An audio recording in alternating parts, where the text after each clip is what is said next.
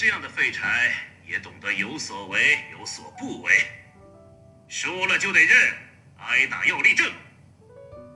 老虎不发威，当俺是病猫吗？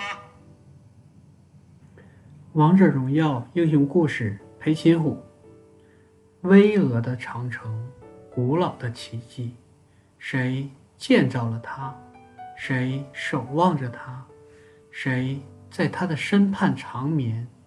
谁又因他的庇佑，最终获得幸福呢？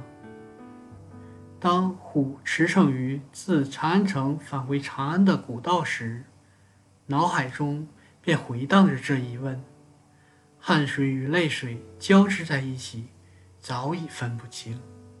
关爱为锁海所包围，守卫军的呐喊与战马的嘶鸣交织。可最近的卫所拒绝了求援。开玩笑吧，没有收到军令呀！长城这么坚固，必然安然无恙。第二个卫所，第三个卫所，青年痛恨自己笨嘴拙口。却没有深究为何他们如此不信任自己。既然如此，那不如直入长安。他冒出大胆的念头，怀中揣着长官匆匆急救的书信。若是直接递送给兵部尚书，快一点，再快一点，或许还来得及。背负着战友们的生命，以最快的速度赶往长安城求助。他就这样笨拙地闯入了长安城。时间不等人，可伟大城市的光辉令青年眼花缭乱，跌跌撞撞。他终于来到兵部大门，可守卫拒绝他的进入。我有长官的亲笔求助呀，镇守关隘的苏烈长官，你死心吧！魔种魔魔种进攻长城，呸！明明是背叛。情报被当面撕成碎片，四散飘舞。不知道吗？私下通敌的正是你所谓的长官呀！陛下已经下令，看，盖着朱红印的谕令，陈说着罪人的罪行。明月升上天穹，青年颓丧地走在陌生的街道上，脑海里飞舞着谕令上的文字，却完全想不通含义。不知走了多久，他忽然看到一些熟悉的身影，并认出他们是过去轮替过守卫军的军人们。今夜，这些军人因平息魔种之患，阻止长城陷落而受到嘉奖。为什么？明明自己离开时，都没有一个卫所愿意救援，不愿意相信的答案呼之欲出，令人心痛如绞。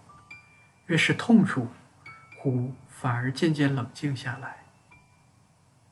他走上前与熟人招呼，就这样混入宴会，甚至还得到一百两赏银。银子已经无用，他冷笑着拽着拳头，随手拉过路过的舞姬，看完人生中最后一支舞，然后，可舞姬高傲的斜视着自己，说出打赌的话。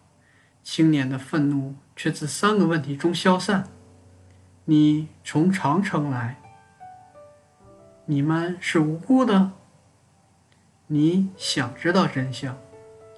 是的，自己想知道真相。青年瞪着眼，没有注意到武姬颤抖的手中偷偷捏着被调换的文书，薄薄的纸张上写着守卫军除名的思逃者特征与名字。从离开长城的那一刻，似乎就再也回不去了。那是三年前的事。长生守卫军中少了混血魔种士兵裴擒虎，长安市井却多了游侠虎。白天他是商人的保镖，拳头硬朗的仿式拳师；夜间却与武技阿离一道，根据神秘首领的指示完成任务。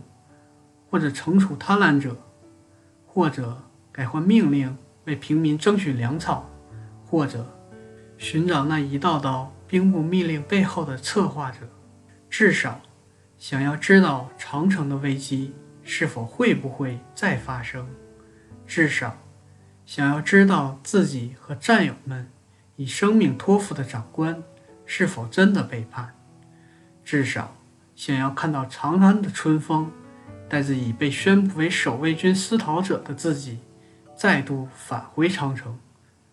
那样的话，就是自己渴求的最大幸福。